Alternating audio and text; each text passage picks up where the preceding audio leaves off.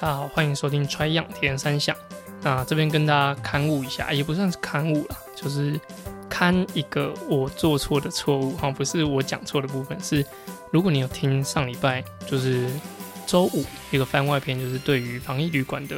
的一个我自己的说明的那个档案呢、啊，一开始如果你听到的是没有开场音乐的话，那就是其实是那是我录制的毛片，应该是这样讲毛，就是初始档案，就是。我那时候上传的时候有点，呃，名称有点给错，就是我自己编的时候编错了，就是我上传的那个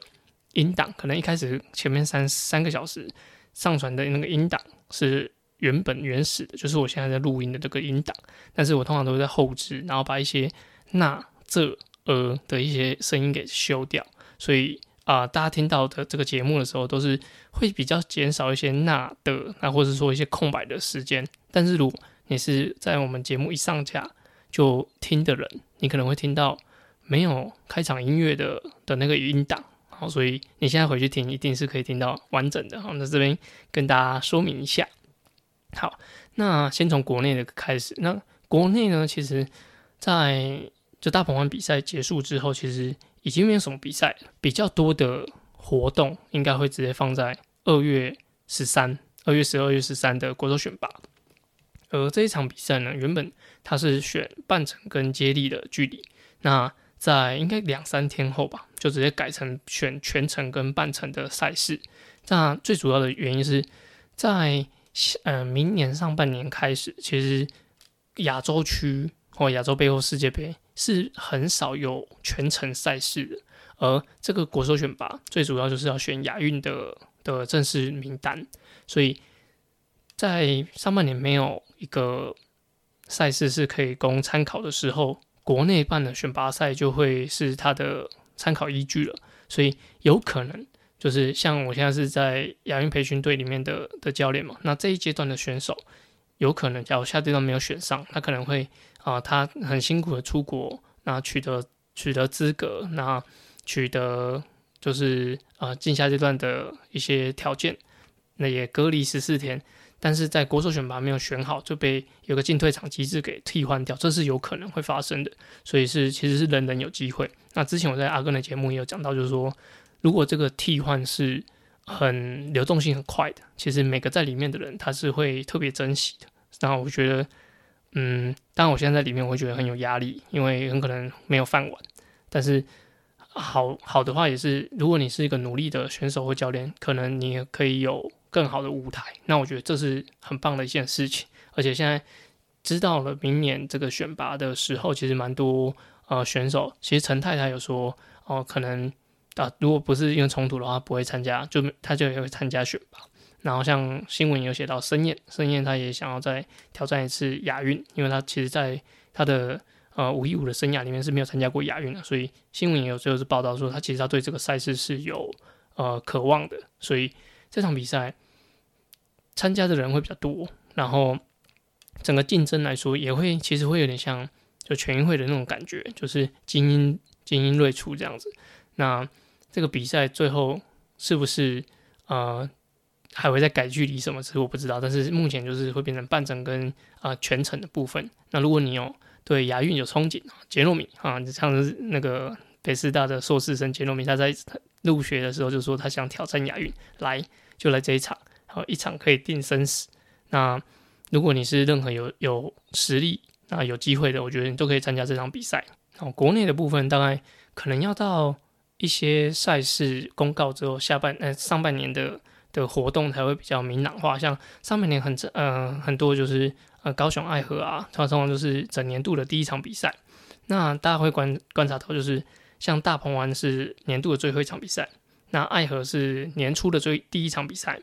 那主要的原因就是因为在南台湾的气候其实是比较好的，所以他们在选择办比赛上的的条件其实是优于北部，但当然东部也很好，但是这两场比赛其实是已经有点历史了，所以呃大家也很习惯，就是开始在南部啊、结束也在南部，所以我觉得要等赛会的一些明朗的资讯出来，像三月可能会有。爱河啊，然后台南安平，那普悠马或是像 Ironman 这些赛事，它已经有做一点调整，大家可以上网公告看一下，看一下它的实际的情况。那下半年，哎，中段的话就还有 CT 的赛事，所以其实大概很浓缩在三到四月底这两个月是上半年铁人赛事的一个精华。那我们就会在之后再跟大家介绍一些国内的比赛。接下来会跟大家讲一下国外的一个呃消息。那在 Triathlon Today，Triathlon Today 其实是我会蛮常看的一个铁人三项的网站。那主要也是它很多消息其实蛮快。Triathlon Today 公十二月十三的时候公告了，就是 PTO，PTO 就是那个职业铁人三项联盟啊，它就是不承认 Blummenfelt 的这个世界世界纪录，那就是它时间是七小时二十一分十二秒。那主要不承认是因为他的游泳的时间偏短，但是其实呃以他的的一百八十公里的单车来说，骑四小时零二，那他的全马跑两小时三十五，其实是真的非常非常有实力的。那以目前的的记录来看是呃 Fortino 在 Trans-Rus 的七小时三十五，但是这个成绩呢，这个成绩其实。呃，也不是 Fortino 比出最好的，他最好的是 Tri Battle 是七小时二十七，所以，嗯、在如果你查维基百科的话，其实现在的世界纪录已经换成 Blummenfelt 这个七小时二十一分的时间了。那到底怎样来判定哪一个是世界纪录？其实我觉得，呃，真的是因人而异。就是二六的比赛是的距离实在太长了，所以每个。状况不论是呃水域哦，路上或是风或是温度，其实这些都会影响很多成绩上的表现。所以实际上要怎么样来定定呃世界纪录呢？我觉得以铁人三项来说是有点难度的。但是像呃马拉松的话，它可能就是有金标、银标、铜标的一些赛事，只要在这里面跑出来的都是可以有认证的。我觉得那种的认证的。部分在铁人三项的难度是稍微偏高，可能因为它的变数太多了吧。OK，那刚刚讲到的是男男子组的七小时二十一分，是目前在维基百科上找到的最佳的二二六的男子的记录。那在女生部分呢是 Chris w i l l i n g t o n 他的成绩是八小时十八分。那他的其实三项的的成绩可以让大家就是呃了解一下，就是游泳三千八是有四十九分四十九秒。然后自行车是骑四小时四十，然后全马是跑两小时四十四。其中它的四小时四十的单车其实比较起来不像现在的 Riff，它的呃成绩有四小时半以内的成的的能力这样子。但是呃，Chris Wellington 他的跑步他的全马的成绩是两小时四十四分，其实他的成绩是可以赢现在很多一线的的男子的选手的的马拉松成绩，所以。他能够用他八小时十八，至少保持十年。他的记录是两呃二零一一年开始就是维持到现在，所以能不能够破他记录，我觉得是近期铁三项的一个女子的部分一个很大的一个指标。好，那讲到破记录，讲到破记录的话，在啊、之前的 Nike 的破二计划，就是 Keep Choking，它带动了整个啊、呃、破记录的行为模式，对，就是能不能够破二，那。在这个破二的的影响呢，其实也带动了接下来我要讲的一个计划，就是就是铁人三项的 Sub 七跟 Sub 八哦，破七小时跟破八小时。在啊、自行车其实也有一小时的 record，就是能够骑多快。那刚刚讲到破二计划，那在以前可能很多人说，呃一百公尺的十秒是一个极限，然后可能一英里的四分钟也是一个极限，所以有很多很多的。呃，大家认知的极限被打破，而这个铁人三项的七小时二六男子七小时跟女子呃八小时的部分，会在呃二零二二年的春天举行，就是会有就是有一个集团来主办这个活动，然后来让啊、他们选出四个选手，分别是 Alistair Brownlee，然后 Blummenfelt，那 Lucy Charles 跟 Nicolas Sprint，那其中呢。四个选手里面有三个已经拿过奥运金牌，然后 Lucy Charles 她只是啊，可能是因为长距离的能力是真的比较好，而且我看他们在选择这些人的时候，其实游泳是一个还蛮重要的一个因素，因为如果他游泳不好，其实呃，在比如说你要破七或破八的一个分秒必争的情况下，其实我觉得会很难去做任何秒数上的的突破，而他们几个就是两男两女嘛，这是两男两女的一个组合。除了呃，Blummenfelt 在计划开始的时候，这个他是没有比过二二六的。在前阵子刚刚讲的那个七小时二十一是他的初二二六的成绩，所以看来这个要破七小时的的状态是有挑战的可能。而且呃，跟大家讲一下，我自己看法是破七，男生破七跟女生破八。我觉得破七相较比较难一点点，像目前的女子的记录已经是八小时十八，八小时十八，而且是呃，我觉得是十年前的成绩，而现在的表面上最最好的成绩是七小时二十一，是 Blummenfelt 他自己的，那也是在今年度出来的，一个差二十一分钟，一个差十八分钟，啊，十八分钟的是十年前的记录，而二十一分钟的是今年的记录。在各项的条件上，我觉得男子组要破七这个是非常困难的，会比我觉得比女生要破八破破八来说还要难很多。而且不晓得他们的比赛模式是要怎么样，就是像啊、破二计划里面 Kipchoge 其实他是有不一样的人帮他领跑，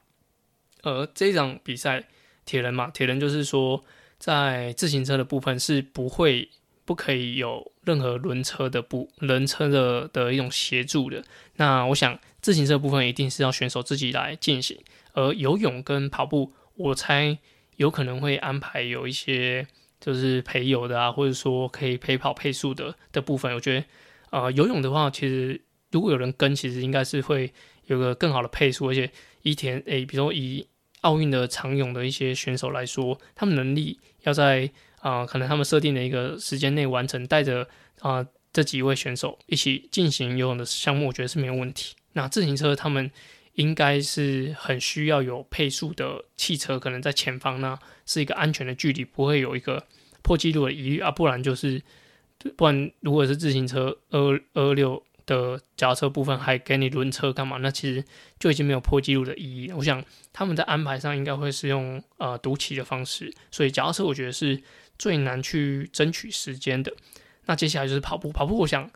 像破二计划，就是每五公里或者二点五公里会换一批人来帮忙配速。我觉得，或甚至有配速车，我觉得这个都有可能会在这个呃破七破八的一个计划里面。但是啊、实际的内容其实还没有宣布。那在为什么会有想想要挑战这个这个成绩呢？我觉得像破二计划，它带动了碳板鞋的一个商机。那我想。破七破八，它在每一个呃防寒衣、呃游泳泳镜泳帽，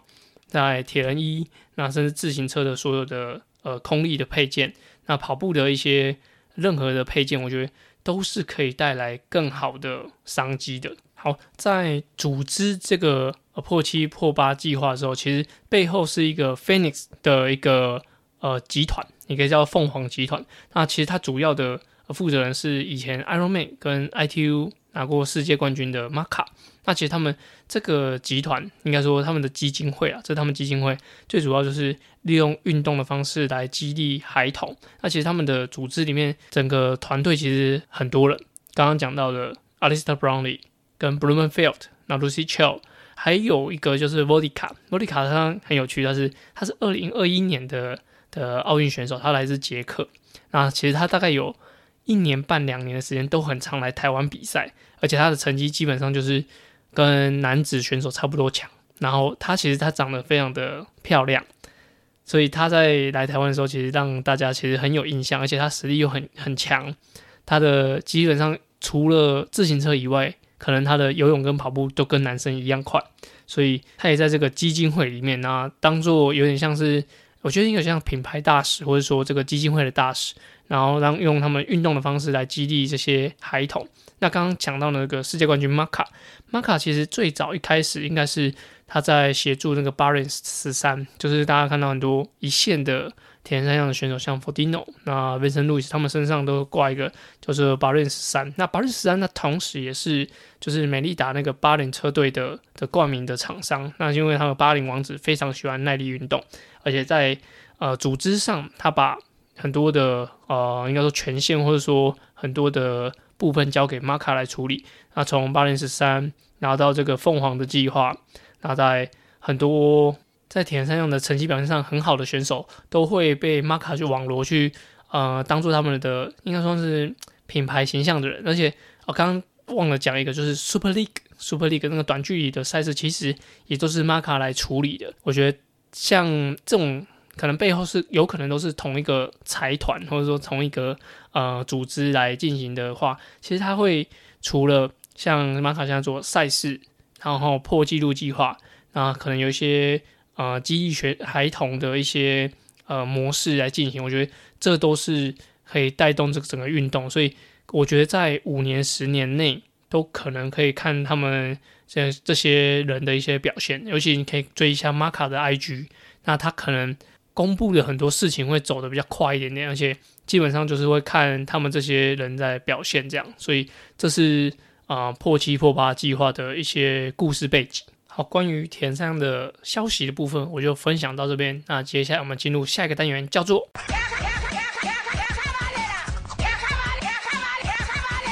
卡卡班内拉。好，那卡卡班内这次是一个听众留言，叫神魔安。那他是在十二月八号时候留言，总共有两个问题。那第一个问题就是最近使用 Training Peaks，那对于 Fatigue 啊 Finish Form 这三个数字呈现的方式不是太清楚，如何衡量自己的训练量是否充足或超量？那我就先针对第一个问题来回复。那这三个字的分别意义啊，是啊、呃、疲劳值 ATL，那体能状况 CTL，跟身体状况 TSB。我最主要的会看 TSB 这个这个情况啊。在看这个之前，有个重点就是你的强度设定到底有没有都正确。就像他在 t r a i n i n Peak 的 Zone 里面会有很多呃阈值心跳啊、阈值跑步速度、阈呃还有你的 FTP 啊，还有你的阈值的游泳速度，这些如果设定不对的话，其实就完全没有参考意义了。那以三个项目来说，啊、呃，像阈值的速度，你可以用一千五百公尺游的速度。或者是你可以用 CSS 的测验方式来了解你的强度是否正确，所以在这个设定上，我就觉得一定要稍微真的是实际去测过，而且是要近期的状态去会比较准。那在自行车就 FTP 嘛，FTP 可能测验就可以上网查很多测验的方式。那跑步的话，我觉得可以用个你可以尽力跑三十分钟左右的一个。呃，平均速度或者说平均呃，你的心跳率可以当做你的阈值的的情况。那用这个设定下去的话，你的依据才会正确。那如果说你的依据一直不不正确的话，你怎么设定都是错的。而你已经把你的呃数据已经确认好之后，我建议就是你可以用这个模式来观察三到四周你自己安排的训练内容。那你就可以来评断一下你这个 TSB 的值会不会负的太夸张。那负的太夸张的 range，我觉得。呃，三四周累积可能会有，当然会有休息日那些。如果你的最多有到负四十以上的话，那我觉得你可以观察一下身体的状况，因为负四十以上的话，有可能你的身体会有很有可能会有感冒的情况发生。哦，但是像感冒啊、睡不好，或者说你训练的表现一直上不来，那也是一个指标。所以我觉得 TSB 是可以判断你的训练量的一个状态。那负三十、四十，我觉得是一个。合理的范围，但如果说负五十六十，我觉得除非你真的是练的训训练量非常非常大，不然的话，我觉得负五十六十可能都是一些设定上，或者说你可能一次存到两笔记录，这种情况会比较容易发生。好，那再来就是第二个问题，就是每日训练完后，自身的拉筋放松时间需要多久？是以运动强度？运动时间还是自我感觉来决定放松时间呢？感谢。那每次训练的话，我建议也就是结束后大概花二十分钟左右来进行缓和收操。那我自己的话，在比较全新备战的时候，前睡前三十分钟还会有个大概滚筒的放松，然后加一点伸展，那最后去睡觉这样子。所以呃，伸展的部分，我觉得它是一个每天需要做的事情。那训练强度还有训练的安排呢，我觉得比较会搭配跟按摩一起来进行，好，你可能可以安排，可能像周末周末训练完之后，可以在周日的傍晚，可以用就是按摩来结结束这一周的训练。那我自己的推荐的话，也是要平常就是有按摩，然后到呃周末的时候，可能去给运动按摩和防护员来进行的话，是可以比较有个深层的感觉，因为毕竟你躺着按跟自己按自己的那种放松感觉还是有差，所以。呃，这是我以上的建议，就是呃每天都需要做伸展，但是按摩的部分，我觉得给别人按的话，就是可以用一周一次。那真的训练量比较大，可以一周两次，但是那就要跟你的训练做安排为主了。好，那本集节目就到这边，如果有什么啊问题的话，也欢迎留言给我们。那本周就是台北马了，预祝每个选手比赛顺利。然后因为我是还在自主管理的七天的期限内，所以我是不能够参加台北马。希望在线上呢能够看到大家破 PB，然后有好的成绩。感谢啦，下周见，拜拜。